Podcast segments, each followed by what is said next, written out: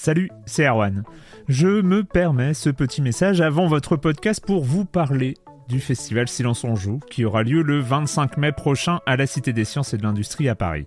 De 10h à 22h, on vous prépare une journée qu'on espère passionnante avec des discussions, des débats au cœur même de la Cité des Sciences et une soirée mémorable dans un grand amphithéâtre. La billetterie est ouverte, le lien est dans la description des derniers épisodes et vous trouverez aussi un lien vers la programmation. C'est 20 euros pour la journée et la soirée, et si vous voulez juste passer nous voir en journée, il suffit d'une entrée classique pour la cité, c'est 13 euros tarif plein avec éventuellement des réductions. C'est la première fois qu'on organise un truc pareil et on espère vraiment que vous répondrez présente et présent. En tout cas, nous, on a très envie de vous croiser de rencontrer celles et ceux qui nous écoutent chaque semaine. Rendez-vous donc le 25 mai et je vous laisse avec votre épisode de Silence en joue ou de la bande-annonce ou de Gâchette gauche ou de Dans la boucle. Enfin bref, bonne écoute. I'm Sandra, and I'm just the professional your small business was looking for. But you didn't hire me because you didn't use LinkedIn jobs. LinkedIn has professionals you can't find anywhere else, including those who aren't actively looking for a new job but might be open to the perfect role, like me. In a given month, over 70% of LinkedIn users don't visit other leading job sites. So if you're not looking on LinkedIn, you'll miss out on great candidates like Sandra. Start hiring professionals like a professional. Post your free job on linkedin.com/achieve slash achieve today. Silence en joue, Erwan Cario, bonjour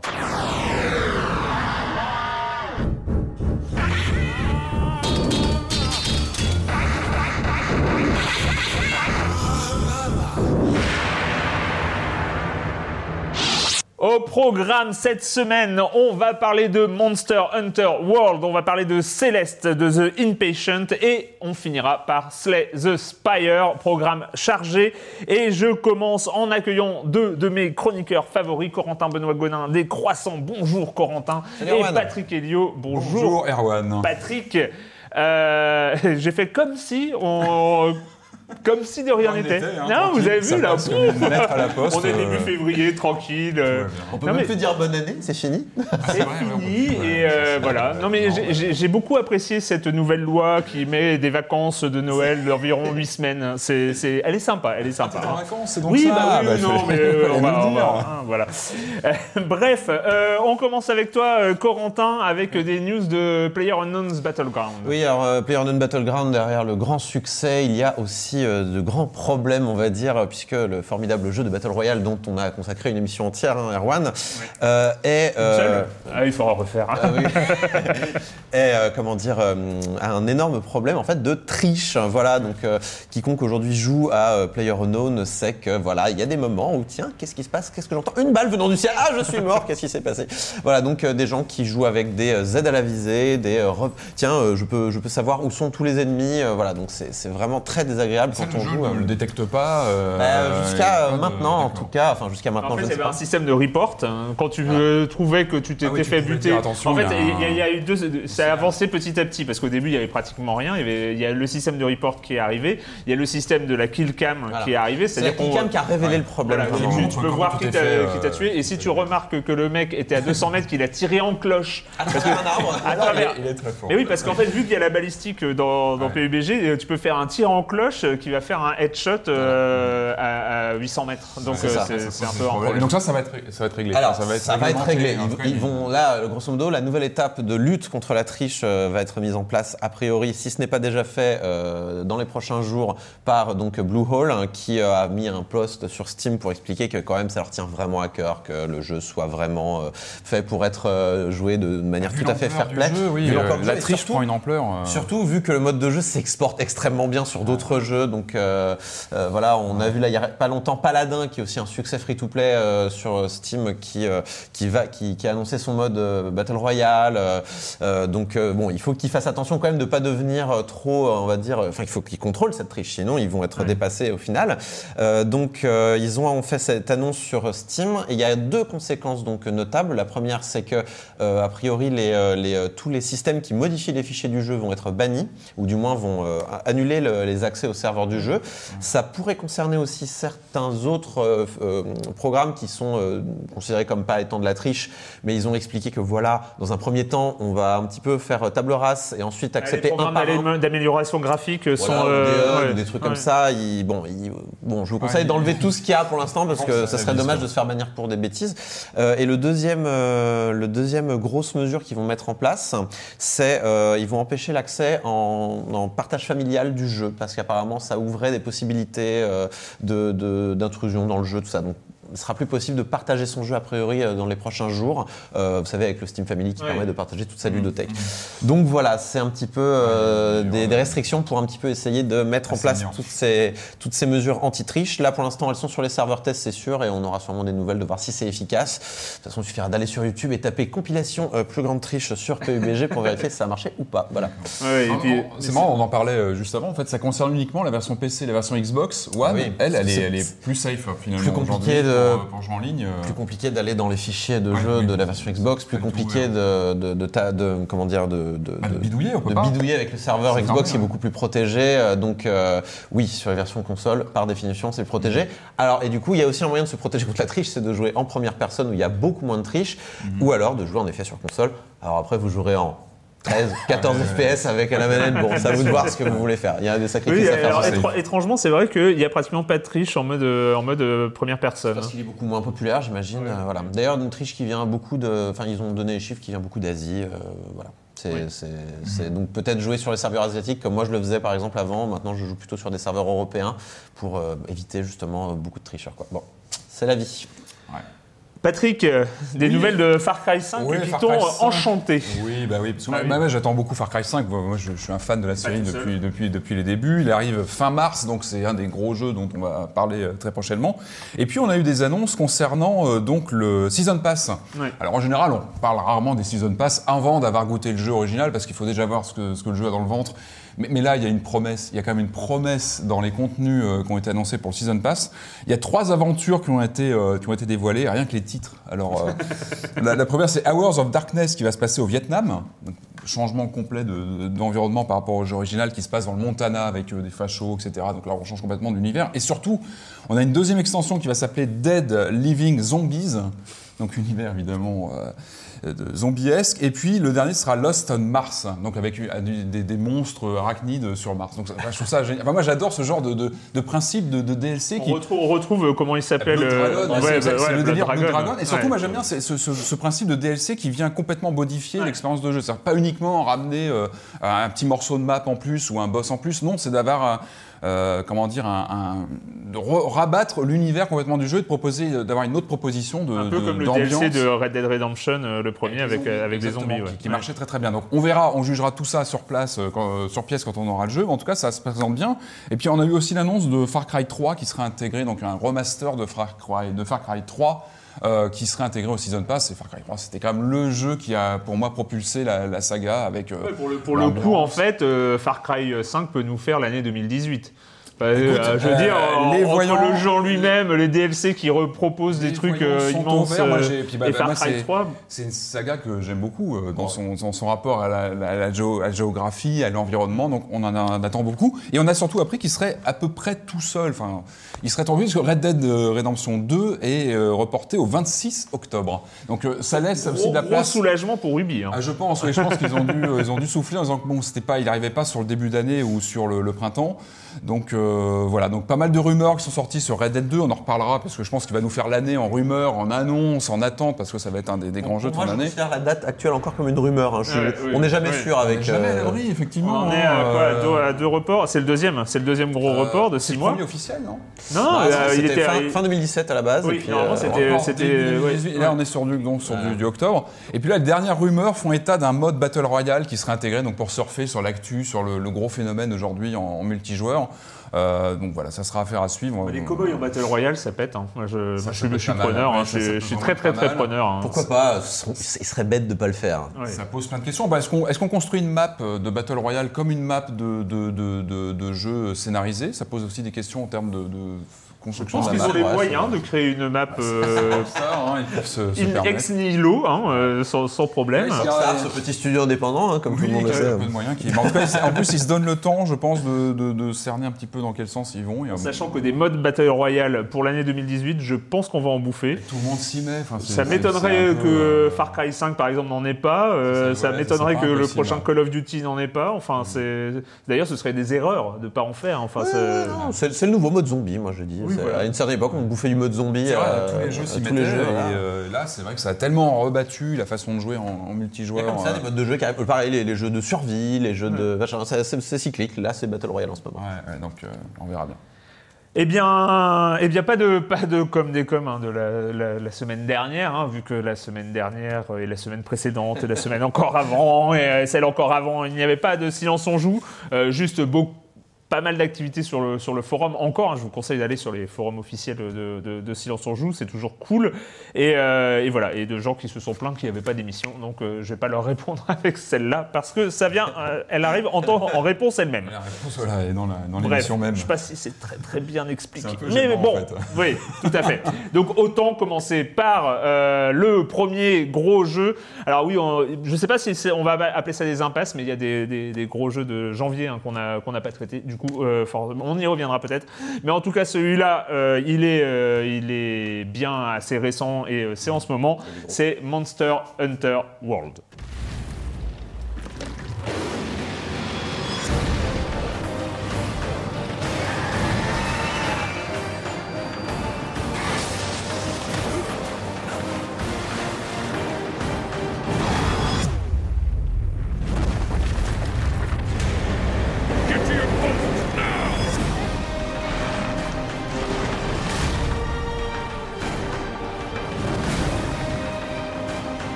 Avez toujours rêvé de buter des dinosaures 25 fois plus gros que vous C'est ça la question. Si vous avez répondu oui, euh, bah peut-être que ça va vous intéresser. Monster Hunter World, la nouvelle euh, itération de cette licence ultra populaire, notamment au Japon, qui a toujours eu du mal à s'imposer en, en Occident jusqu'à aujourd'hui, parce que peut-être un gros effort au niveau de l'accessibilité et puis euh, de la présence sur les consoles next-gen, sur euh, des gros trucs avec des moyens. Capcom s'est donné les moyens d'imposer sa grosse licence à travers le monde. Alors Monster World, euh, c'était un peu la grande question, c'est est-ce que ça va être euh, l'épisode de l'ouverture euh, au monde, comme le titre peut le laisser entendre Euh, C'est-à-dire ne pas toucher uniquement le marché japonais où la licence est culte depuis, depuis des décennies maintenant, mais pouvoir toucher aussi d'autres typologies de joueurs, l'Occident, et vraiment ouvrir la... Ça a l'air d'être bien parti pour, en tout cas. Les premières, euh, les premières de vente sont, bonnes, le jeu a l'air de prendre.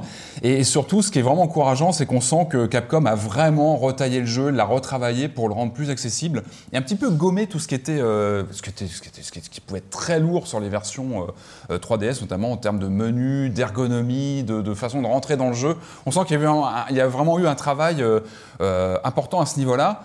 Euh, Monster Hunter, pour resituer, c'est phénoménal au Japon. Là, aujourd'hui, je crois qu'on était à 45 millions de, ventes de la Ah oui, saga. Alors, euh, en grande partie au Japon, parce que c'est là où vraiment ça, ça c'est sorti donc sur PS2 il y a une quinzaine d'années maintenant. Euh, ça a pas mal euh, subsisté sur PSP à une époque, et puis ça a migré massivement sur les consoles Nintendo. Ça a été le carburant de la PSP. hein. Ça a été vraiment ouais, le- le- la série qui a fait tourner la, la PSP pendant des années. Et puis ça a vraiment migré sur euh, les consoles Nintendo, sur Wii, Wii U et notamment 3DS depuis quelques années. Il y a eu plusieurs itérations sur 3DS avec des évolutions intéressantes. Euh, et là, on est vraiment sur le premier épisode qui arrive sur les consoles d'aujourd'hui, euh, qui arrive sur en haute définition. La Wii U est au HD, mais bon, c'est un autre moteur. Euh, on arrive sur de la haute définition, sur un jeu qui est plus connecté, qui, qui vraiment facilite les entrées en multijoueur, le, le jeu en, en coopération, etc. Est-ce que c'est c'est ça le cœur du jeu? C'est de jouer en multi, de se retrouver entre potes pour aller, euh, pour aller buter du monstre. Et, euh, et, et ça marche bien. Alors, il y a vraiment un choc graphique pour moi lorsqu'on lance ce, ce Monster Hunter World. Moi, j'ai. Alors, Monster Hunter World, moi, Monster Hunter, moi, je suis plutôt friendly, Monster Hunter friendly. C'est-à-dire que j'ai toujours été intéressé par la saga, notamment sur, sur 3DS. Je les ai écumés. J'ai j'ai toujours eu du mal à les finir. Je trouvais qu'il y a- je rentrais dedans et puis à un moment, on, on se retrouvait submergé dans les menus avec la gestion du, du loot, de, de, de- de crafter ses personnages, ses, ses- ses objets. Et à un moment, on rentrait vraiment Ça dans fatigue. des menus qui étaient fatigants. Et, Et là, vraiment, on sent que ça a été retravaillé. C'est beaucoup plus, c'est plus facile de rentrer dedans. Et puis le jeu est beaucoup plus joli. En fait, j'ai eu toujours, j'ai l'impression que Monster Hunter, est- Monster Hunter était taillé pour cette génération de machines, en fait, pour avoir des graphismes vraiment euh, bah, qui pètent, euh, qui pètent à la rétine. On a surtout un rendu très organique euh, des mondes. On rappelle rapidement le, le principe. hein. On Ah oui, est- alors voilà, parce moi j'aimerais bien, euh, parce que euh, En fait, on j'ai a- essayé hein, des Monster Hunter et je crois que ce qui me manque, ce qui d'ailleurs il me manque plein de choses, mais peut-être qu'on m'a jamais expliqué le principe. euh, Ah, mais il, est, bah, il est limpide le principe. Hein. T'es un chasseur de monstres, t'es balancé dans des, dans des arènes en fait où il faut aller buter des, des, des, euh, des- bah, des dinosaures. Ah oui, d'accord. Ouais, j'avais bien compris le principe en fait. Ah oui, d'accord. plus Donc c'est costauds, pas. Et le mieux, c'est de le faire à plusieurs, euh, avoir des interactions avec d'autres joueurs et de se mettre en équipe et de voilà de, de piéger le monstre. Alors disclaimer, je ne suis pas un chasseur euh, en soi dans la dans la vie réelle. J'ai aucune affinité avec ce, ce- avec ce- cette pratique. Maintenant, lorsqu'on applique ça à un jeu vidéo comme Monster Hunter, ça marche. On retrouve vraiment des, principes de, rapport à la proie. De... Pour moi, en fait, ce jeu, c'est une espèce de mash-up entre Ghostbusters, où on se retrouve à quatre en équipe, et Predator, parce qu'on a ce, côté chasse de, trouver une proie, de la, de, la, pister. On a un peu Quand on arrive sur une carte, donc on doit repérer son, une cible, on a des quêtes différentes, aller chasser tel ou tel type de monstre. On doit faire un peu comme une enquête euh, locale, aller trouver des, des, traces, des indices de sa présence, peu à peu identifier où il est, le retrouver. Et là, là avec cette version euh, donc en, haute définition, il y a vraiment un travail sur la mise en scène. C'est-à-dire qu'on est déjà dans des, en- dans des environnements euh, très organiques. Euh, dans, le, dans la, la façon dont ils sont mis en place. On a un très beau euh, level design aussi dans la façon dont les maps sont créées, avec euh, des raccourcis, avec euh, on peut passer des heures et toujours trouver des, des nouveaux moyens d'appréhender les, les- les cartes. Et puis on a une vraie mise en scène du monstre qu'on va, qu'on va combattre, vraiment la façon dont on le découvre, euh, la façon dont il est mis en scène, et surtout lui aussi, il a un rendu très organique dans sa façon de se déplacer, dans ses, dans ses mouvements, dans ses, euh, dans ses, dans ses réactions lorsqu'il est attaqué, lorsqu'on euh, lorsqu'on le piste à plusieurs et qu'il euh, réagit. Euh, donc il faut savoir s'adapter euh, à chaque monstre, il faut adapter une, une stratégie particulière. C'est un jeu qui a été facilité dans sa façon d'être pris en main, mais qui reste quand même très technique. Quand on commence, bon, à- au bout de quelques heures, à se, se, se, Ça coller. être très long, hein, ça peut être très très long. Moi, j'ai fait des chasses qui duraient 45 minutes, vraiment, avec des monstres qui m'ont, qui m'ont, qui m'ont, qui m'ont Donc 35 minutes de Ouais, ouais. combat, hein, faut comprendre. Et en fait, ce qui est, ce qui est intéressant, et ça, il faut adhérer, c'est-à-dire que c'est un, c'est un système euh, où il faut. pause ou non Euh, pas vraiment. Bah, en fait, les- les- ce qui est intéressant. Non, ce qui est intéressant, c'est le tempo des combats. C'est-à-dire que tu es face à un monstre qui, qui va cerner l'attention lorsque tu es en multi ou en solo. On peut très bien jouer en solo, mais c'est plus dur. Euh, et ce qui est intéressant, c'est qu'il faut vraiment gérer ses, euh, ses armes, son équipement. Euh, il faut toujours, euh, comment dire, euh, leur- bouffer. son, son arme s'abîme, donc il faut toujours, ça c'est, faut toujours la retravailler, la repréparer, il faut toujours la. Oui, en plein combat. Donc le tempo des combats s'articule autour de ça, c'est-à-dire qu'il faut prendre du recul, gérer son- sa proie, ça va reprendre du recul, se reposer, remettre un peu, reprendre de l'énergie. hein. Exactement. Donc c'est vraiment de, de la, comment dire, de l'endurance. Ça demande un tempo bien particulier, mais c'est fascinant. Enfin, il y a vraiment des, des stratégies dans les combats qui sont vraiment intéressantes dans son rapport à la proie, à la distance qu'on va mettre pour euh, récupérer de l'énergie, euh, gérer l'environnement, poser des pièges, etc. Donc, il faut adhérer au principe, mais une fois qu'on qu'on commence à bien choper les mécaniques, à, donc à gérer ces, ces, ces tempos de combat qui sont bien particuliers, euh, ça marche vraiment bien. Et puis il y a- il y, a une fascination du, de la proie qui est qui, a un rapport, on a vraiment un rapport intéressant. Donc, elle est organique dans son mouvement, dans, ses réactions, mais aussi dans ses interactions avec le- l'environnement, puisqu'on peut avoir en, plein combat. Moi, j'ai vécu des moments assez intenses où on est en train de se bastonner avec un, monstre qui, se protège, qui fait tout pour nous, nous repousser. On a trois vies, hein, ça peut aller très très vite. Il faut être très prudent dans. euh, on peut être ramené trois fois à son, comment dire, à sa base de départ, et après on est éjecté carrément de la mission. Il faut relancer, donc euh, on perd. Euh, ce qui est intéressant, c'est que l'environnement est vivant. Euh, C'est-à-dire qu'en plein combat contre un monstre, d'autres monstres monstre se ramener. peuvent se pointer. Et alors là, on se sent tout petit. Il y, a- il y a vraiment un jeu d'échelle. On l'avait déjà sur 3DS, mais sur, euh, voilà, sur un écran géant, euh, on se sent tout petit. On le ressent d'autant plus avec les graphismes en Et les monstres, ils HD. peuvent s'attaquer entre eux. Ils se foutent sur la tronche entre eux. Et nous, on se retrouve souvent en plein milieu de ces combats de titans. Et là, il faut, faut, faut se barrer. Il faut, faut les laisser faire en C'est général. une stratégie hein, de, de- de ramener un autre monstre pour Ah, euh, faire sûr, le boulot. hein. Est-ce que tu peux poser des, des, des, des, appâts, des appâts pour les faire venir Donc il y a tout un jeu aussi, voilà exactement, sur utiliser l'environnement, utiliser les monstres avoisinants. Donc c'est c'est tactique, c'est c'est technique, c'est- ça demande pas mal de- d'investissement. Le seul problème, c'est quand tu ramènes d'autres monstres, en fait, après, Ah, pour looter le monstre qui, qui vient de crever, parce qu'après, t'es éjecté de la mission au bout de, Ah oui, éjecté la mission au bout d'une minute. mais toi, tu te retrouves en Et toi, t'es en des- mode, mais je veux looter le monstre! Et il y a l'autre monstre qui ah non! Ils se foutent des coups de queue gigantesques. T'es en plein milieu de ça, tu peux vraiment te faire tuer bêtement parce que tu te retrouves au milieu des, des combats comme ça. D'a- D'ailleurs. Alors, ça répond un peu à mes questions parce que je vois des images du jeu, mais on voit beaucoup d'images du jeu et j'ai pas joué à ce nouveau Monster Hunter, mais dans la jungle, j'ai l'impression que c'est très étriqué le, le nouveau level design. Alors, Alors que non, alors- les anciens Monster Hunter, c'était plutôt des steppes, euh, des grandes plaines, des Alors, trucs comme bah, ça. en fait, je crois que tu as 5, maps différentes, je crois, sur celui-ci. Ce qui est intéressant, moi j'avais pas mal pratiqué les, les versions 3DS, c'est que les, les- les cartes étaient divisées en zones. Oui. Tu avais 4-5 Ouais, zones. Là, c'est fini en fait. C'est une un sorte d'open world à chaque fois où tu te balades et où tu as. euh, pareil, tu as un système de, de pistage de- des monstres qui est plutôt pas mal avec des. euh, comment dire, c'est des, des- des insectes lumineux qui t'emmènent. Donc en fait, c'est une sorte de GPS déguisé. Mm. Et ça fonctionne bien, c'est c'est fluide. Euh, puis il y a toujours le craft avec récupérer tout, tout ce qu'on trouve sur, sur place. Et encore une fois, je trouve que les, les environnements sont vraiment jolis. Il y a, il y a vraiment. et il- il- voilà, la mise en scène est, est vraiment, vraiment bien foutue. Donc ça tape à l'œil. Et encore une fois, c'est un jeu qui demande. C'est pas du, c'est pas un jeu facile à prendre en main. Il faut s'investir, ça, ça demande du temps. Mais une fois qu'on est, qu'on est, euh, qu'on est dedans, qu'on fait évoluer son personnage, comment dire, on a son, son, je sais plus comment il s'appelle notre, notre, petit chat, un petit chat. Je sais plus, il a un nom particulier, notre assistant. euh, pareil, peut crafter. euh, euh, c'est ça, c'est un, un un un personnage comme ça. Et euh, mais voilà, ça foisonne de missions. Le contenu est, monumental. Capcom a déjà annoncé qu'il y aurait a priori pas de donc pas, de- pas, de- pas de microtransactions, c'est pas le c'est pas le but, mais des DLC, des, des choses gratuites qui vont arriver avec des missions euh, euh, quotidiennes, régulières. Et il y a une communauté, on sent que ça, ça prend. Quand on suit un, un petit peu les forums, quand on regarde sur Twitch, ça prend. On sent qu'il y a beaucoup de joueurs qui s'y intéressent. Ça peut être un bon jeu à Twitch, ça, je pense. Ah, je pense, hein. et, Ouais. et quand on voit, le- moi quand je vois la mission hier, je me suis fait un combat contre un monstre qui a duré trois quarts d'heure, mais c'était épique, vraiment. On a des, des- vraiment des sensations bien particulières. Euh, et oui, ça, ça se prête vraiment à une rediffusion. À, J'ai l'impression. La coopération avec les autres joueurs est intéressante, pardon. La, coopération avec les joueurs qui pour, euh, arrivent. Pour moi, m'être pris un mur en pleine face euh, quand j'ai essayé de m'y mettre. Hein, j'ai pas joué très longtemps, mais j'ai bien senti euh, l'incompatibilité. Bah, j'ai l'impression que Il faut. Contrairement à, à- à d'autres jeux qui, qui demandent de l'investissement, qui demandent de, de- de- on, va, on, va- on peut prendre les Dark Souls ou les, ou les, ou les Ouais. trucs comme ça. même si c'est pas les mêmes écoles. pas- hein. Non, c'est pas les mêmes écoles du tout, mais euh, Dark Souls, ils demandent de l'investissement, mais dès qu'on y est, on comprend ce qui se passe, on, on- on comprend le, le- le principe assez vite. Là, moi, j'ai l'impression qu'il y a un euh, investissement nécessaire au départ, en termes, mais par là, exemple, en fait- ne, ne serait-ce que d'interface visuelle. L'interface, elle est, elle, est, elle est ultra complexe. Il y a C'était- énormément de choses. C'était vrai, alors ça l'est toujours un petit peu sur celui-ci, mais il y a eu vraiment des, des ajustements sur l'interface. C'est dix fois pire avant. C'était dix Non, fois mais pire. je, je sais que c'était dix fois là- pire. C'était un problème avant pour moi aussi, Et- mais euh, là, et là où je parle de- du volet de, de- de la, démocrati- de la démocratisation, c'est que tu es bien plus suivi. En fait, tu as tout un, un- un petit vernis scénaristique au début où on t'accompagne, on te dit comment tu dois euh, aller vernis. te battre. Tu vois, tu vois, t'as pas mal de, de suivi, d'aide que tu n'avais pas forcément sur les, sur les précédents, sur 3DS. Ouais. Et ça, je pense que ça peut t'aider aussi c'est à. le vrai problème de Monster Hunter, c'est qu'il a jamais été extrêmement engageant. Et je pense que peut-être que les Japonais ont un. Il faut ont- passer un cap. Ouais, je pense Ouais, qu'il faut y a- y a un passer, euh, passer? Les, pense- 5, cinq, les cinq premières heures. Je pense qu'il faut les passer. Il faut, il faut, faut Ouais. encaisser le, le gameplay.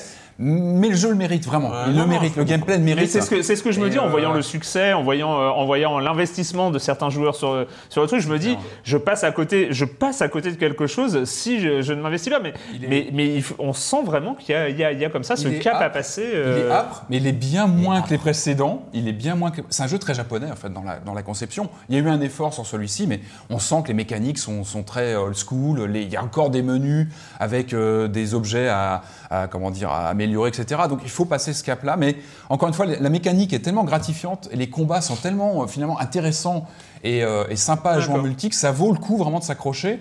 Et vraiment passer ce cap des, je sais pas, 5-10 premières heures qui sont Ouais. peut-être pas faciles lorsqu'on En prend, même temps, euh, c'est un cap peut-être à passer une fois pour la série ah bah, je entière. pense une fois que, moi, Une ouais, fois ouais, ouais. que t'es rentré dans un Monster Hunter, peut-être que les suivants. Le fait d'avoir euh, joué au- ouais. bah, aux générations, aux 4, aux 3 aussi à l'époque de la. Je pense qu'il faut être un peu compatible avec Ça la aide. recette aussi. hein. Mais il faut, il, faut, il faut adhérer au principe. Moi, moi j'ai fini le premier monde, euh, c'était le 4 Ultimate, je crois, sur 3DS.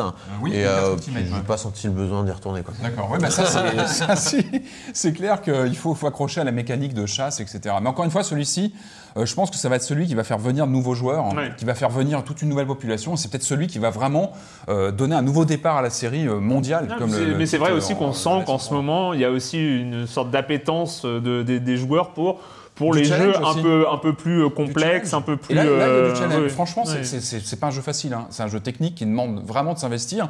Mais comme tu dis, ça, demande- ça répond à un besoin.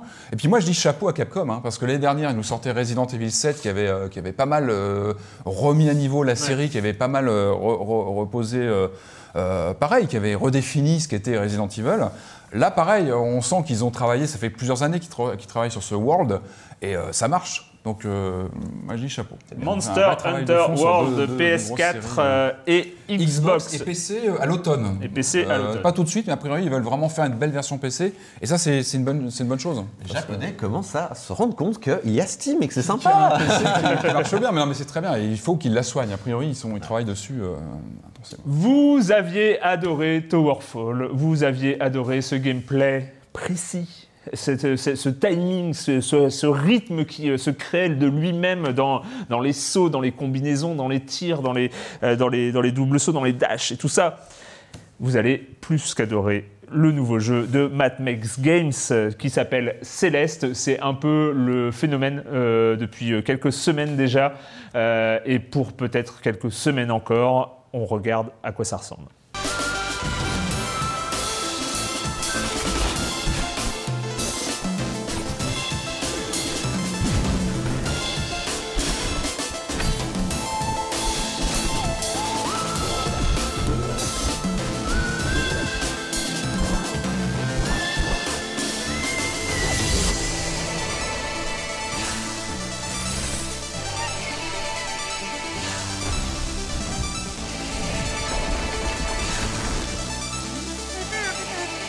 Céleste euh, qui euh, nomme non pas l'héroïne mais la montagne, la montagne céleste qu'il va falloir grimper parce que notre héroïne euh, qu'on peut renommer mais qui s'appelle Madeline par défaut, euh, qui, on n'a pas besoin de renommer parce que c'est un très bon mot. de- Ce nom très joli, je vois pas pourquoi je changerais Madeline, c'est adorable. On va L'héroïne donc- est adorable et en plus le nom est adorable, tout est Appelons, adorable. appelons donc la Madeline, va, de- va, en tout cas veut monter tout en haut de cette montagne céleste. Tout le monde lui dit de ne pas le faire parce que c'est beaucoup trop dangereux et qu'elle n'y arrivera pas. Euh, raison de plus pour y aller.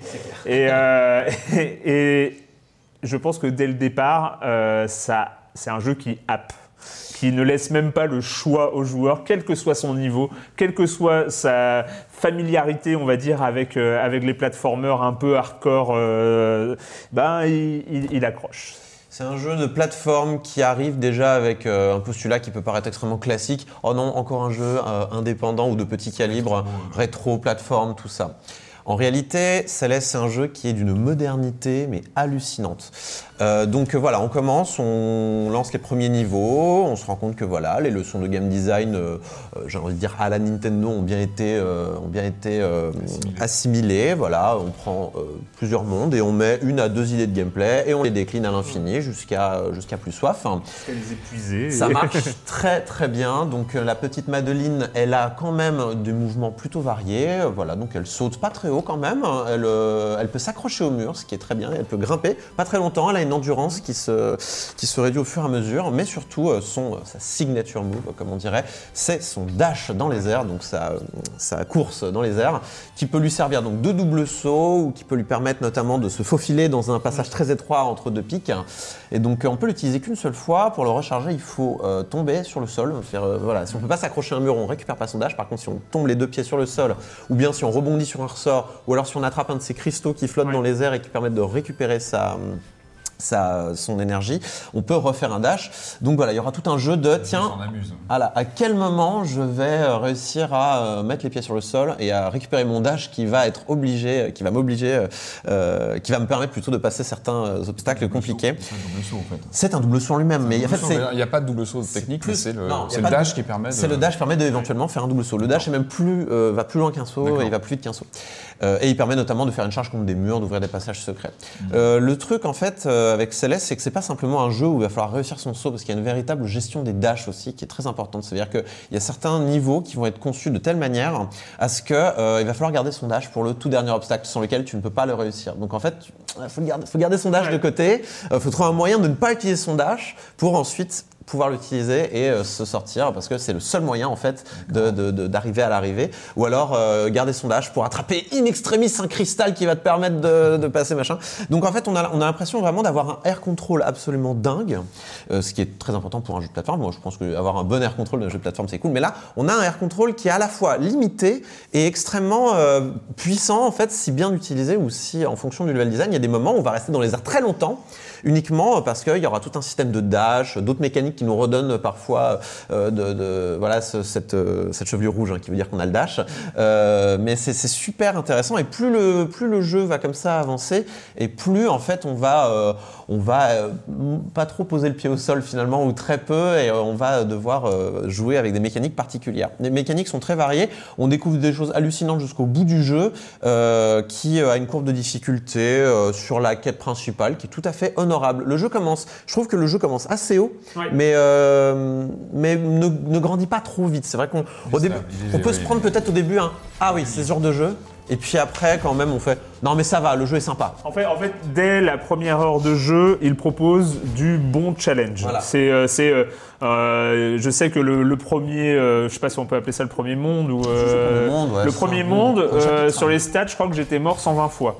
Ouais. Euh, Et on s'en rend pas compte parce que on s'en rend pas, absolument pas compte parce qu'on retrouve, vite, on retrouve la mécanique qui a fait le succès de Super Meat Boy, hein, qui est enchaîne, euh, ce, ce- ce reload automatique On meurt, direct. c'est pas grave. euh, Time voilà. Rate, ouais. C'est, euh, et, et- et surtout une séquence, un tableau. euh, un tableau, c'est donc euh, un point de respawn en fait. euh, Jusqu'au point de respawn suivant, c'est une séquence de gameplay qui va durer. On va dire entre 20 secondes et peut-être euh, 45, mais euh, c'est avant tu- Quand, quand elle est euh, réussie. Quand elle est réussie, mais du coup, si on meurt, on meurt au bout de 20, secondes, même pas 20 secondes. Hein. oui, on- entre, entre 5, 10. 10 secondes, Donc du coup, en fait, ça boucle jusqu'à ce qu'on ait le timing, la compréhension, le, En fait, euh, le truc, et c'est- c'est euh, hyper agréable. Il est directif dans la façon de résoudre les passages où Ouais, on peut assez. choisir un peu son. Ça, ça arrive qu'il y ait plusieurs façons de faire les choses. Moi, ça m'est arrivé notamment sur. euh, alors là, je suis dans les niveaux extrêmement difficiles, mais ça m'est déjà arrivé de me dire Ah, j'ai vu, le, j'ai vu le chemin optimal, mais j'ai fait autrement. Voilà. Ça, c'est intéressant, Ça un m'est déjà arrivé, de- mais, mais on peut pas trop, trop quand même dévier euh, de, de ce qu'il faut faire. Après, ça va plutôt être du style. Faut rester, tu vois, faut rester entre. euh, euh, j'ai sauté trop l'auto, j'ai sauté trop tard. Il faut rester dans un, faut rester dans une dans une zone un petit peu de sécurité. Et il y a des moments, euh, même si euh, même si t'as t'as- si t'as démarré un peu trop tard, tu ne pourras pas aller jusqu'au bout du truc parce que t'as trop dévié dès le départ et que c'est compliqué. Euh, mais au-delà de ça, donc Céleste, voilà, on, on va on va on va quand même finir là-dessus euh, pour ce qui est du gameplay parce qu'il y a autre chose. Céleste, c'est autre chose. Euh, Céleste sur le gameplay, il est il est irréprochable. Enfin vraiment, il n'y a pas grand-chose à lui dire. Euh, De toute façon, c'était déjà rodé avec Towerfall puisque c'est grosso modo le moteur et les, les- les mécaniques de Towerfall certainement tweaké un peu pour que ça s'adapte à de la plateforme et pas juste du brawler euh, en arène. Mais là, en l'occurrence. C'est un plaisir, quoi. C'est un vrai plaisir. C'est précis. Euh, en tout cas, au niveau des manœuvres, euh, on, prend un pied, on meurt, mais c'est pas grave. On peut on peut on peut rester là, à, rester à mourir en boucle sur un truc, mais on s'ennuie pas. On est en mode, je vais y arriver, je vais y arriver. C'est à tel point euh, viscéral et ancré dans notre manière de faire, c'est-à-dire que la, distance entre l'interface et le joueur est tellement courte qu'on se on se sent, mais on se sent en fait, on se sent progresser, mais c'est c'est dans le cerveau, c'est ancré. On est là, en fait. Ah non, mais là j'ai vu, j'ai fait un tout petit peu mieux. Je vais y arriver, mais je faire encore un tout petit peu mieux. Et tu te vois quand tu quand tu progresses, qu'il y a des choses que tu n'arrivais pas à faire avant, tu arrives à les faire. Tu disais ça va être impossible, mais non, tu finis par y arriver parce que le jeu t'aide. Il t'aide dans tous les niveaux. Il t'aide dans la dans le level design, dans la progression qui est extrêmement bien gérée, dans les petits messages qu'on te met où on t'explique. N'aie pas peur de ton compteur de mort. Ton compteur de mort, il est là, faut pas en avoir honte. C'est, il te dit littéralement ça. Tu dois en être fier. Ça veut dire que tu as appris. Voilà. Il y a- Mais en fait, il y a une c'est- c'est- philosophie de c'est jeu là-dessus, derrière. c'est euh, c'est quelque chose qui, qui moi, euh, euh, peut-être que j'avais ressenti peut-être une seule fois avec Super Meat Boy notamment. euh, c'est une sorte de, euh, c'est un jeu hardcore parce que euh, par par son de- sa demande de niveau initial, mais euh, il est hardcore et bienveillant. Connivence avec Il le, est, il- est- joueur, il est- ouais, il le- est bienveillant avec les joueurs non hardcore. C'est-à-dire, ok, vous n'êtes pas, euh, vous êtes pas euh, joueur. C'est, euh, c'est l'anti.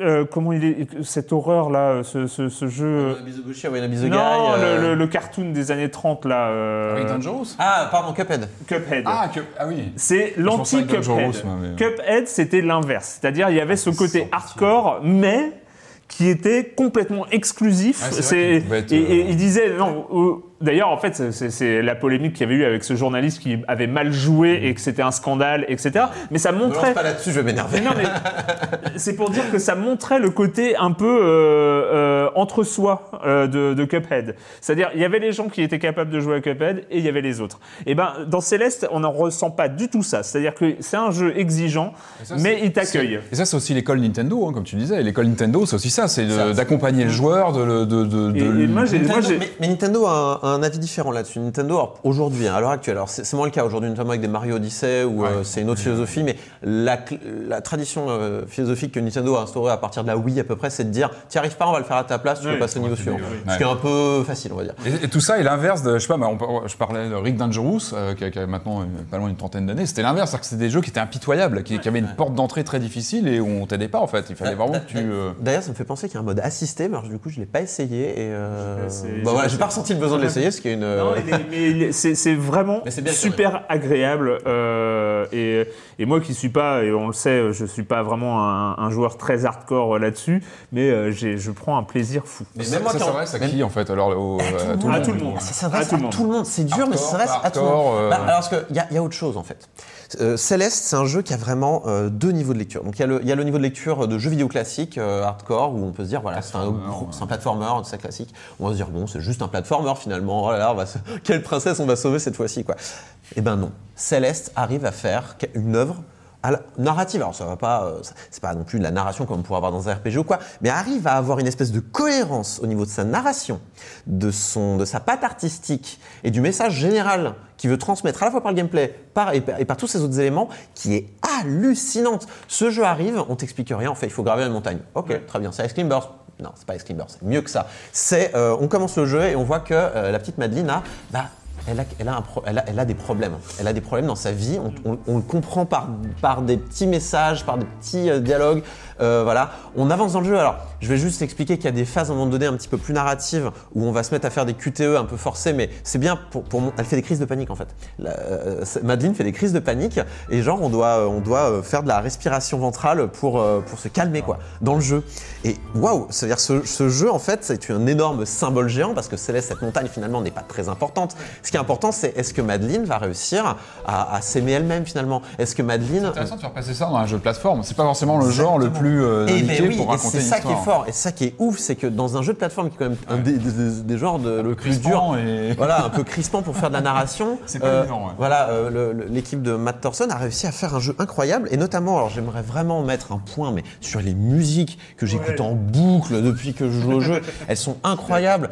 C'est des, c'est, c'est une musique qui en fait qui, qui, qui augmente au fur et à mesure des niveaux, c'est-à-dire que le, c'est les mêmes mélodies, les mêmes thèmes, mais qui, qui, qui augmentent, c'est évolutif en fait au fur et à mesure. C'est une vraie cohérence. Une vraie cohérence. Si tu gravis la montagne, la musique gravit avec toi, tu progresses au niveau de ton niveau de jeu, la difficulté progresse, tout progresse. Il y a une notion de, de montée en puissance qui est à toutes les strates du jeu. C'est monumental tellement c'est pensé pour son médium. Euh, moi moi j'ai souvent un discours un peu vénère sur les jeux qui veulent trop ressembler à du cinéma. Là on est exactement dans ce que le médium euh, peut faire uniquement grâce euh, aux jeux vidéo. On est on est dans la spécificité du médium absolu et ça fait vraiment plaisir. Et vraiment les musiques donc euh, Re- euh, Lena Rain, Rena Lane, je sais plus. Bref, allez les chercher. Mettez Bandcamp, euh, euh, mettez Bandcamp Céleste soundtrack. Vous allez les trouver. Elles sont achetables. Elles sont vraiment bien. Et euh, c'est vraiment super. En plus, ils sont allés jusqu'à demander à des, des, des- des grandes pointures de la, musique de, de faire toutes les phases B. Donc les phases B, c'est tous les chapitres que vous allez euh, pouvoir refaire en version extrêmement difficile, euh, ah, mais, mais avec des remixes de ouf faits par des, des pointures du genre. Et du, coup- du coup, vous allez faire ouais, ouais, ouais, je vais me le faire ce niveau, je vais me le faire, je vais y arriver. En, en c'est termes d'ampleur de contenu, on est face à, un- à quelque chose d'absolument monstrueux. Je vais m'adresser aux plus hardcore d'entre vous. Vous- Le 100% est inatteignable pour 99,9% des gens euh, qui se croient hardcore. C'est trop dur, c'est trop dur, c'est vraiment, vraiment, vraiment trop dur. Il y a des gens qui vont réussir, évidemment, hein, je ne veux pas dire qu'il y a personne qui va réussir, mais euh, je veux dire, je suis arrivé à un moment donné où je me suis dit, tiens, j'ai envie de le faire le 100%. Et je suis arrivé à un moment donné où le jeu m'a dit, non, tu rentres chez maman, s'il te plaît, c'est fini. C'est pas pour toi. Tu- C'est pas pour toi. En fait, là, là, là, on va arriver à un moment donné où c'est fini. Ça, Euh, tu, tu peux doser ton niveau, quoi. Exactement, le moment où tu décroches. il y a des gens qui vont finir le jeu en mode normal, pas de problème. Et franchement, c'est déjà un accomplissement en soi. Surtout que la fin te met, la fin te met la chose bien. euh, c'est une vraie, c'est un vrai feu d'artifice. Sachant que, et, et moi j'ai trouvé ça super intéressant, c'est que même dans le premier parcours, donc euh, en, avant les phases B, euh, il y a ces fraises. Il y a les fraises. Donc les fraises, c'est des, euh, c'est des bonus, enfin c'est des, trucs les plus compliqués. C'est-à-dire qu'il y a les niveaux, on peut passer les niveaux, passer de l'autre côté, et on peut aller choper là où les fraises qui sont présentes. Et bah moi, je- ça m'a mis très à l'aise. C'est-à-dire qu'il y a des fraises que j'ai abandonnées tout de suite, j'avais pas envie, euh, j'ai euh, machin, et puis il y a des fraises où j'ai fait l'effort, où j'ai.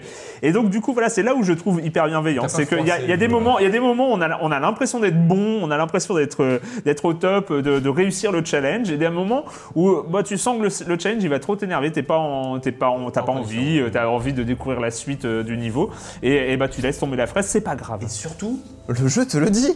Tu avances dans le jeu. Alors, je sais pas si tu arrives à ce message, mais à un moment donné, il y a un message qui apparaît. Les fraises ne servent à rien. Si vous les voulez pas, ne les prenez pas.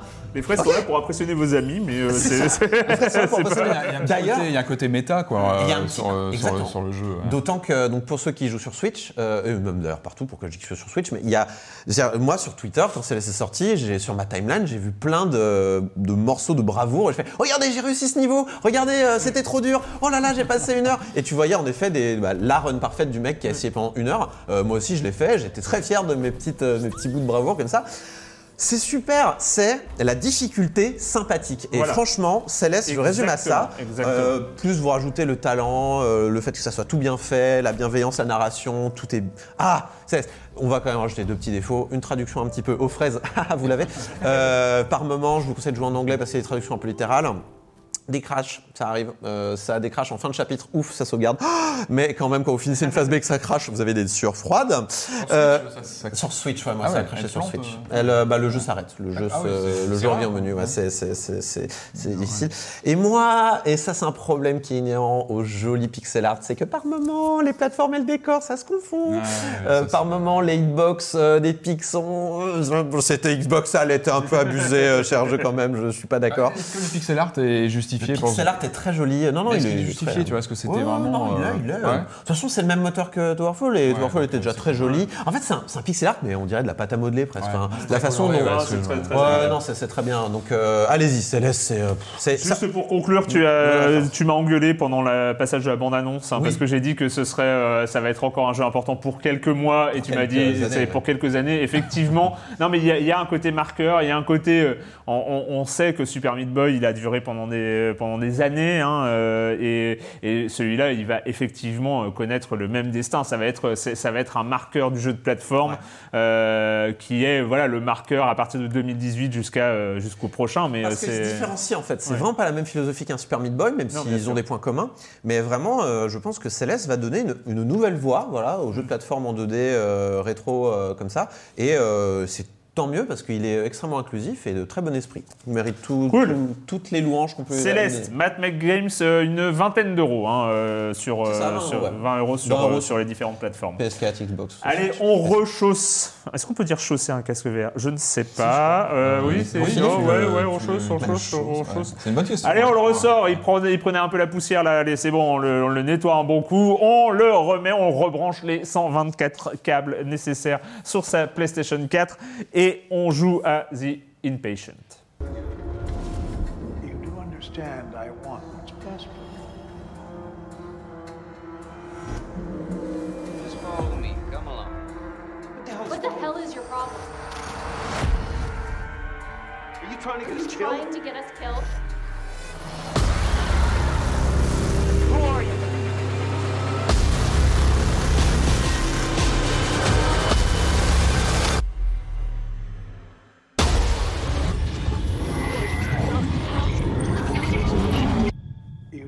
Understand I want what's best for you.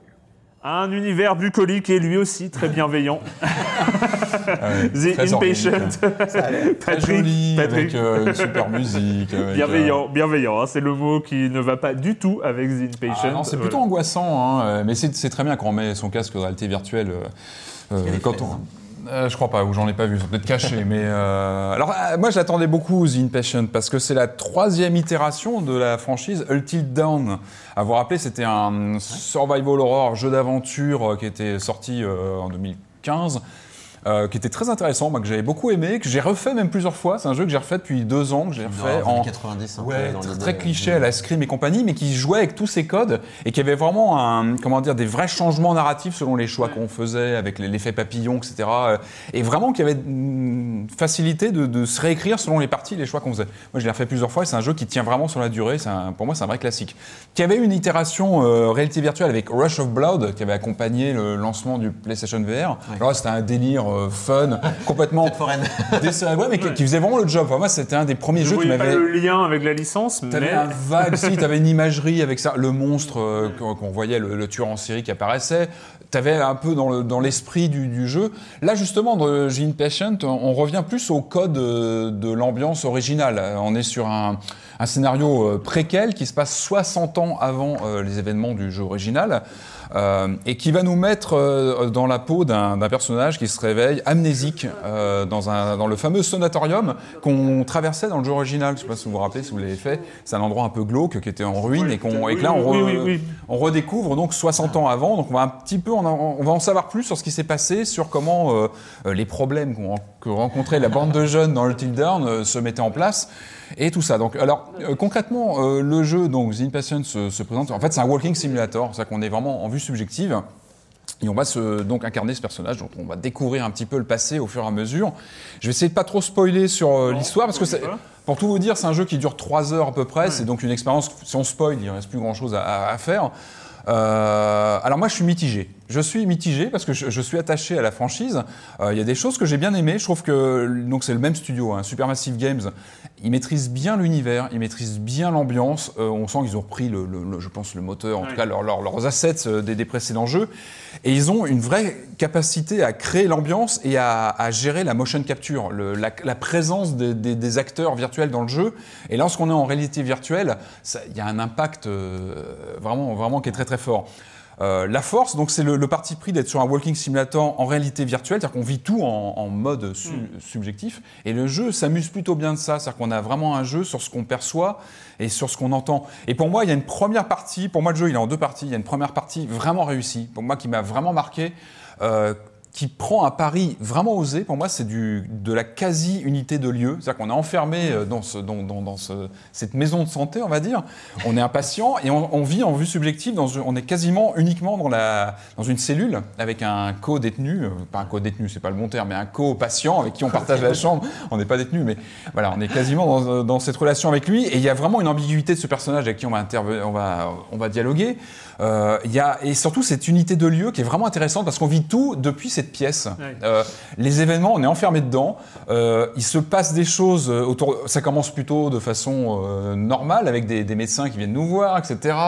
Et puis on sent qu'il se passe des choses à l'extérieur, donc dans le non-vu, dans le hors-champ. Je trouve le concept cool. Et ça, c'est vraiment intéressant. C'est qu'on sent des choses se passer. Moi, j'ai passé des, plusieurs minutes. euh, on a une grille où on peut regarder, essayer de voir ce qui se passe. C'est super. Et, et ça, l'idée est géniale. Et, et c'est vraiment pour moi, c'est là où j'ai eu des moments vraiment intéressants. Et c'est les moments, euh, donc dans cette première partie, où les moments, euh, les, les phases où on sort de la, de la pièce, c'est sous forme de cauchemar, de, de, de façon onirique. Et là, il y a des vrais, il y a des vraies fulgurances. C'est là où on a des jumpscares. Je ne vais pas, euh, je vais pas euh, vous en parler plus que ça, mais en VR, tu veux vraiment qu'il y ait des morts, hein, il y sérieux a, il y a des- il y a deux, trois, il y a deux, trois moyens- moments assez angoissants où là on se dit ah ça y est ils ont trouvé un truc ils ont trouvé un truc et puis malheureusement il y a cette deuxième partie qui arrive où là le jeu paume complètement son, son principe je pense que un shooter. non non non malheureusement non ça devient pas un shooter non c'est Rush of Blood en fait ça devient Rush of Blood non non pas tout simulator. non non en fait ça devient un walking euh, simulator euh, mal foutu où on n'avance pas le il, il avance pas il, il- marche à deux à l'heure je sais pas sur euh, quelle substance il prend mais il, marche pas et en fait le jeu se dégonfle et en fait j'ai vraiment cette impression que les, développeurs avaient une idée de base vraiment sur cette unité de lieu ils ont dû se dire bon, ça va peut-être pas plaire, ça va pas, ça va pas fonctionner. Il faut faire sortir le jeu. Et du coup, on se retrouve dans un, un vrai walking simulator, mais avec des, des couloirs où on suit les personnages et c'est lent. Euh, on se retrouve à buter contre des portes. On se retrouve- Oh. Et c'est dommage. Et en fait, le jeu perd vraiment. Et la deuxième partie est, est mollassonne. Et, et là où, au contraire, ça devrait prendre en, en Bah oui. intensité, en termes narratifs, en termes de- de- d'immersion, bah, on perd, on s'étiole complètement.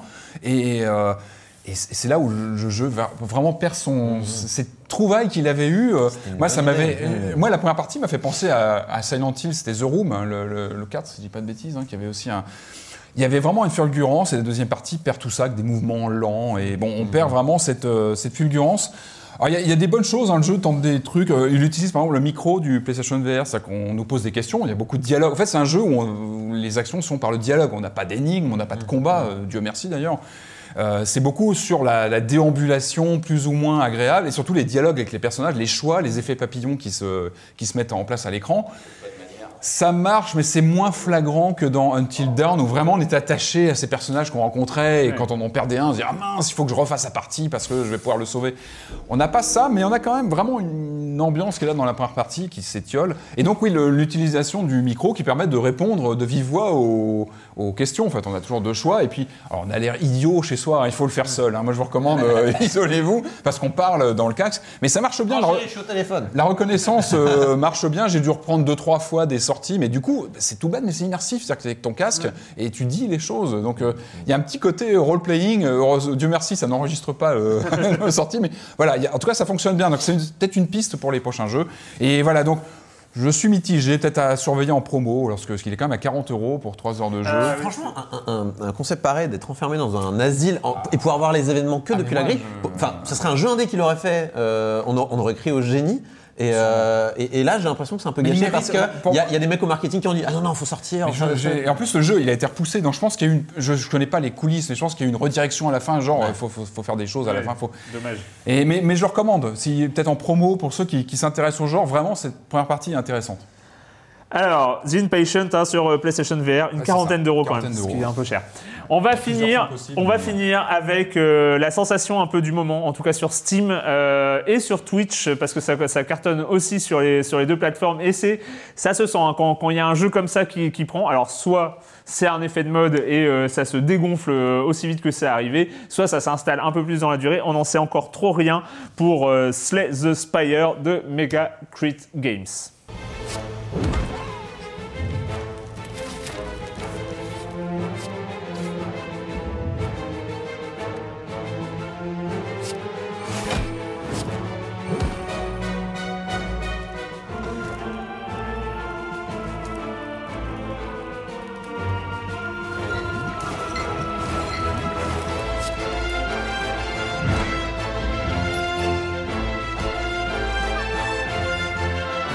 Horrible.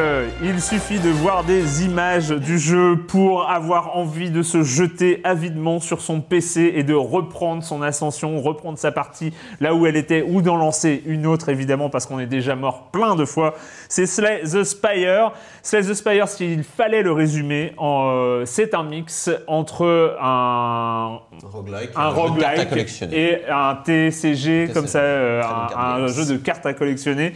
En gros, entre Hearthstone et Darkest Dungeon, euh, c'est euh, le, principe, c'est que on commence avec une sélection de cartes, on doit combattre des monstres et puis euh, dès qu'on a vaincu un monstre, on va avoir une nouvelle carte à choisir parmi trois ou quatre qui va s'ajouter à son deck et donc on va comme ça pouvoir créer quelque chose, obtenir des trucs magiques, des pouvoirs spéciaux et puis battre des monstres de plus en plus balèzes et, et comme ça et faire monter son personnage pour arriver à la fin du run parce qu'il y a une fin au run. Je suis très content parce que j'ai fait j'ai fini mon premier run juste avant euh, juste avant d'arriver à l'émission.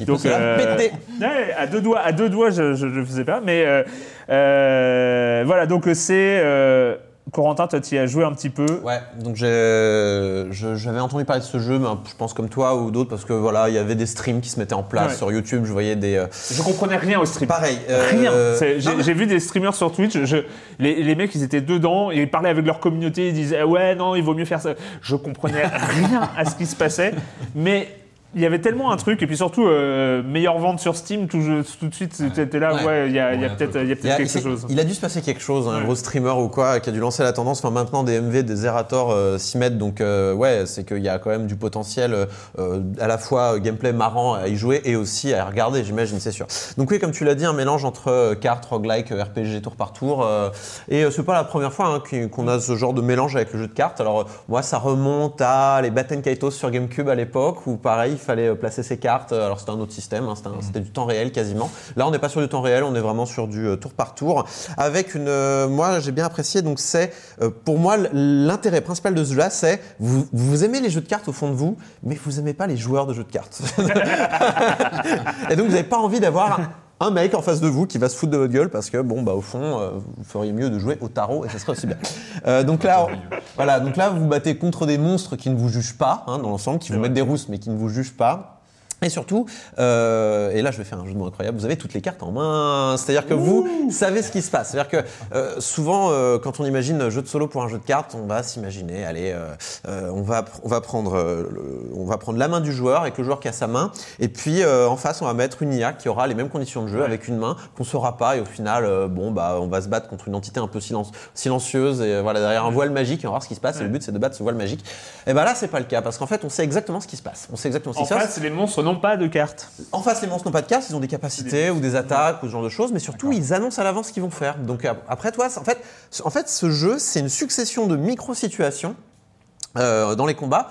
Et euh, il va falloir les gérer. On a- il va falloir les gérer pour pas trop prendre cher ou pour euh, s'éviter des problèmes. Donc par exemple, c'est oh bah là j'ai un monstre qui va mettre une grosse rouste. Alors comment on gère la grosse rouste? Eh ben on décide de se mettre de la garde. Donc la garde c'est euh, des, des points de vie euh, temporaires, hein, c'est Voilà, en fait. C'est c'est des armures qui s'en va à la fin du tour, du tour de l'ennemi. Donc c'est-à-dire que grosso modo, si l'ennemi en face, il te dit Hum, hum, je vais te mettre une baffe à 12, et ben toi tu vas dire alors comment je vais faire pour une baffe à 12 Alors je vais mettre donc tu as 3 points de mana grosso modo à utiliser comme tu veux dans tes cartes. Donc les cartes peuvent coûter euh, 0, 1, 2, 3 ou X. Donc X euh, vous l'utilisez, ça bouffe toute votre mana et l'effet sera plus puissant si vous avez plus de mana. Et donc bon alors je vais mettre on va calculer. Euh, j'ai euh, trois cartes de défense à une qui me donnent 5 chacun, donc je peux en utiliser deux. Et en même temps j'ai cette attaque qui va pouvoir lui mettre des dégâts, mais en même temps ça va lui mettre de la faiblesse qui fait qu'il va m'attaquer moins fort, donc ça va mon armure va pouvoir couvrir les dégâts. Allez on fait ça, tac tac tac. Donc je suis à 10 d'armure, il attaque à 9, c'est bon. Ça à son tour, il attaque en effet à 9, en effet tu ne prends 0 point de, de dégâts, et on passe au tour suivant. Toute ta main est défaussée, et c'est ça, je pense, c'est ce système de roulement de, de mains et de cartes qui est très intéressant dans euh, Slay the Spire. Et on a une nouvelle main toute fraîche avec euh, 3 mana toujours, ou plus si on a plus en mettre. Si euh, sa pile de pioche, donc si son deck est vide, la, la pile de défausse redevient euh, sa boucle en fait, ça C'est- cycle. c'est- des micro-decks. hein. On commence avec peut-être euh, 10 cartes euh, ou un truc du genre. Euh, ça, ça tourne très vite.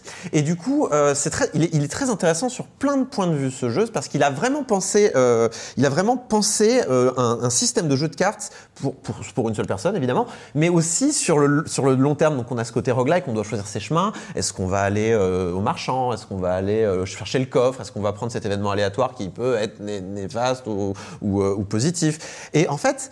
Eh ben, au bout d'un moment, on avance, on chope des cartes de plus en plus puissantes, et puis euh, on, se dit, qu'on aimerait bien se débarrasser des cartes de base qu'on avait dans son deck euh, au tout début, genre juste attaque et défense, grosso modo, parce que maintenant on a attaque plus euh, un debuff, attaque plus je gagne des points de vie, attaque plus, enfin, peut-être pas, peut-être pas aussi puissant, mais grosso modo, il y a tout un système de gestion de deck en temps réel, mais pas libre du tout, parce que tu peux pas virer tes cartes. Les cartes que tu veux virer, il faut soit s'en débarrasser dans des événements aléatoires comme Hum, des petites fées sont en train de faire un feu de bois, est-ce que vous voulez jeter une carte pour leur faire une offrande? Oui, tu peux faire ça et tu vas obtenir un objet, ou alors au moins tu vas te débarrasser d'une carte faible. Ou alors tu vas chez le marchand, le marchand il fait Bon, ok, je peux te débarrasser de cartes. Bon, 75 d'or par contre, s'il te plaît, euh, faut pas déconner. Euh, voilà. Et donc en fait, à la fin, tu peux vraiment être lourdé par tes cartes. C'est-à-dire qu'il faut vraiment se débarrasser des cartes faibles parce que sinon tu vas être face à des Mais boss. Et là- et là- là-dessus, il y a une construction comme ça, tu l'as dit, c'est. euh, que- pour un, pour un, un- un jeu de cartes en solo, c'est assez parfait parce qu'il y a, y a un rythme, il y a, il y a quelque chose qui est très prenant. On peut trouver le jeu pas très beau au niveau graphique. Euh, moi, je trouve qu'il y a un design, qui, enfin, un, un chouette design qui se, rapport, euh, qui se rapproche de The Darkest Dungeon, euh, cette manière un peu déformée de dessiner les personnages euh, et tout ça, un peu moins réussi parce que Darkest Dungeon Il était mais, euh, Dungeon bon, on est encore en early access. Euh, ils annoncent trois personnages jouables. Il y en a que deux débloqués pour l'instant, euh, sachant que chaque personnage donne des runs complètement différents parce qu'il y a des sets de cartes. euh, ouais, euh, il y a des sets de cartes avec des cartes communes, mais des sets de cartes euh, assez, assez différents. Des stratégies différentes Euh, des stratégies hein, différentes, euh, sachant qu'il y a plusieurs stratégies par personnage, et, et surtout que aucune partie ne se ressemble, parce qu'en plus on, on a des, des- des objets magiques et tout ça. C'est très rapide, mais en même temps, euh, pour une partie, euh, un run complet, même si on se fait bananer au bout du, de- de- du, deuxième, euh, du deuxième monde, il faut compter quand même plusieurs, euh, deux, 2 heures, 2-3 heures, 2-3 heures de jeu. Tout dépend le personnage, parce que j'ai remarqué par exemple en jouant donc le- le- l'espèce de voleur qui empoisonne, là, bah, ça peut durer très longtemps si tu décides de jouer très défensif, euh, Ouais. alors qu'avec le premier, le, le premier personnage qui attaque fort et qui récupère ses points de vie, ça, ça- ça Oui, va parce plus que alors, sachant qu'il y a un, un point euh, aussi important, c'est donc ça s'appelle Ascension. euh, Il faut monter en fait dans des tours et, et avoir des monstres de plus en plus puissants, sachant qu'on ne regagne toute sa vie qu'avec le boss de fin. C'est-à-dire que sa vie est quelque chose à gérer tout au long de son ascension et, euh, et c'est toujours un problème quand euh, de, de- de faire. Et c'est des choix. On a des, on choisit la route. On apprend ça, très vite que tous dégâts euh, qu'on peut éviter, il faut mieux les éviter parce que ça peut être un ennui après Alors, pour la suite. On peut le trouver pas beau, reste que l'interface utilisateur est, est très très bonne. Ouais, Elle, je je- la, manière de jouer, la manière de manipuler ses cartes est super agréable. Tout est très bien expliqué aussi. hein. Euh, tout est très bien euh, expliqué. Il suffit de placer la souris pour qu'il y ait une infobulle qui apparaisse qui t'explique exactement ce qui se passe. Euh, Il y a beaucoup d'éléments qui, qui- qui jouent à l'écran, comme beaucoup de jeux de cartes. Il y a des interactions entre euh, des objets, euh, euh, des, des- des pouvoirs, des espèces d'enchantements qu'on se met au fur et à mesure Voilà, de la partie. aussi Voilà. et euh, des, des choses comme Mais, ça. mais on n'est jamais perdu. Si on ne sait pas un truc, on met la souris dessus, ça t'explique ce qui se passe. C'est plutôt bien fait. Et pour le coup, c'est un early access, une quinzaine d'euros. euh, et en fait, c'est déjà. Il y a un côté très addictif euh, pour un jeu solo, ce qui est de- assez rare euh, à, à- à ce niveau-là. Euh, mais euh, mais il y a un potentiel euh, de la version finale et de nouvelles versions. Enfin, Et on DLC, imagine déjà qu'il suffit de rajouter un personnage, de rajouter des nouvelles cartes, de rajouter des types de monstres pour que ça, étages, pour que ça, ça relance. euh, si jamais l'intérêt se diminue, parce que c'est le genre de jeu aussi où l'intérêt peut diminuer au bout de plusieurs semaines, enfin de plusieurs euh, runs, etc. Mais c'est un intérêt qui peut être relancé instantanément par des nouveaux éléments, et on sent que c'est un truc qui peut avoir une durée de vie, euh, tout ça. Dernier point pour euh, les joueurs d'Hearthstone, parce que bon, ça s'adresse aussi, aux gens, même si c'est aux gens qui n'aiment pas les joueurs de jeux de cartes. Mais en fait, c'est- assez intéressant parce que ça rappelle le- la dans la dernière extension euh, de d'Hearthstone, il y avait un des meilleurs modes solo qui avait existé. Les modes solo d'Hearthstone étaient un peu enfin pas pourris, mais euh, assez dispensables jusqu'ici. Et le mode donjon qui est arrivé en décembre, euh, fin novembre ou début décembre, est un mode solo assez incroyable qui était aussi basé un peu sur le même système où on commençait avec un deck limité qui se construisait au fur et à mesure de, son ascension à travers les boss. Et donc du coup, euh, voilà, il y a, y a, euh, comme ça une sorte de tendance au solo de jeu de cartes qui est, qui est super intéressant. Voilà, donc une quinzaine d'euros sur Steam. Vous savez où ça se trouve. Euh, on en a fini. Merci, messieurs, pour ce retour de, en 2018, ce premier silence on joue, quelque peu tardif. On ne le répétera pas. Mais euh, voilà, de 2018, euh, on va essayer d'être moins tardif après. D'ailleurs, on va se retrouver la semaine prochaine. hein, hein, voilà. Qui est partant pour la semaine? Non, pas. Toi, t'as du travail, il paraît, au croissant. Mais bon, c'est pas, grave. Beaucoup trop de travail. Tu travailles trop, Corentin. Je sais pas si t'es au courant. Mais bon, bref, on va finir parce que c'est la question rituelle à laquelle vous n'allez pas échapper. Et quand vous ne jouez pas, vous faites quoi, Corentin, à part de la radio j'ai l'impression de parler de euh, ah Yuasa euh, toutes les semaines, enfin à chaque fois que je viens ici, mais euh, bon bah il a, il a de l'actu, j'y peux rien. Donc euh, Devilman Crybaby, vous en avez peut-être entendu parler, c'est sur Netflix, c'est une euh, c'est une revisite d'un grand classique du manga par Go Nagai, si je me trompe pas, et c'est dur. C'est dur à regarder, c'est dur, dur, dur, dur, dur. C'est très, très, très, très bien, mais c'est dur, dur, dur. Donc, euh, ça raconte. C'est c'est c'est dur. je sais pas comment dire. Ok. C'est c'est dur. Il y a, à la fin, t'es pas bien quoi. À la fin, tu, à la fin, tu regardes ça, t'es vraiment pas bien. Euh, C'est le bien. c'est d'une violence, c'est d'une violence inouïe. Il y a du sexe, il y a de la violence, euh, ça, ça dégouline de sang, de tripes, de tout ce que vous voulez. Mais c'est vachement bien. et donc ça raconte l'histoire, grosso modo, de euh, Akira et de Ryo qui sont amis d'enfance et qui euh, euh, découvrent l'existence de démons. Et en fait, Akira va en devenir un, plutôt un Devilman, donc la moitié moitié moitié démon, un cœur d'homme dans un corps de démon, et qui va grosso modo se battre contre d'autres démons qui eux sont juste des démons et sont vilains. C'est dur. Alors, regardez pas ça avec vos enfants, c'est peut-être un dessin animé, mais surtout c'est Yuasa. Et Yuasa, c'est trop bien parce que c'est euh, des, des, euh, des bras qui s'allongent à l'infini, c'est des, des corps qui se déforment, c'est euh, c'est un style. il y a, les musiques sont extraordinaires. C'est un peu musique genre Hotel Miami, Synthwave et compagnie. Et il y a même des, il y a du rap et tout, c'est cool. Mais c'est dur. C'est vraiment dur. Si vous êtes- Alors moi, je viens de lire le, le- le bouquin de l'ami euh, Daniel Andreev sur euh, Dragon Quest, qui est Ah oui. publié par euh, Feur d'édition, que j'ai trouvé très bien, vraiment. J'ai appris plein de choses sur euh, une saga que je connaissais pas très bien, et euh, vraiment intéressant, donc ça m'a fait racheter certains vieux titres sur 3DS ou ça, donc c'est plutôt bon signe. Et euh, bah, moi, je vais juste parler. Il y a pas mal de choses, hein, mais j'ai vu une série euh, qui était à date de 2014, qui s'appelle Trapped, une série islandaise hein, qui qui est super bien. Euh, L'histoire, c'est euh, tempête de neige dans une ville en, Islande, euh, qui du coup devient complètement isolée. Euh, et il y a un paquebot qui accoste et qui ne peut pas repartir parce que tout est isolé. Donc il y a les passagers du paquebot qui machin, et il y a un pêcheur qui retrouve un corps sans bras. C'est un close circle. Et, euh, et donc du coup, euh, les policiers évidemment n'ont aucun moyen. enquête, Ils sont coup, trois. euh, Ils sont trois, des policiers qui font avec euh, ce qu'ils peuvent dans, dans une sorte de huis clos un peu gigantesque à l'échelle d'une ville. Et, euh, et, et c'est vraiment, euh, les acteurs sont incroyables, euh, l'histoire est, est top. C'est dispo sur Netflix et ailleurs, je suppose, parce que c'est pas une prod Netflix. C'est c'est Mais long, euh, enfin, c'est- euh, c'est, c'est euh, 8, épisodes, voilà, euh, un, un, un cycle. c'est- Il paraît qu'il y aurait une saison 2 qui devrait pas tarder à arriver, mais... et la saison 1 tient et la seule. saison 1, voilà, D'accord, tient une bien. histoire et franchement, c'est très très bien foutu. C'est génial. Voilà, merci, merci à tous et, euh, et puis bah nous on se retrouve. Allez, je le dis, je le dis, soyons fous. euh, on se retrouve la semaine prochaine sur nos lives sur Libération et sur les internets. Ciao.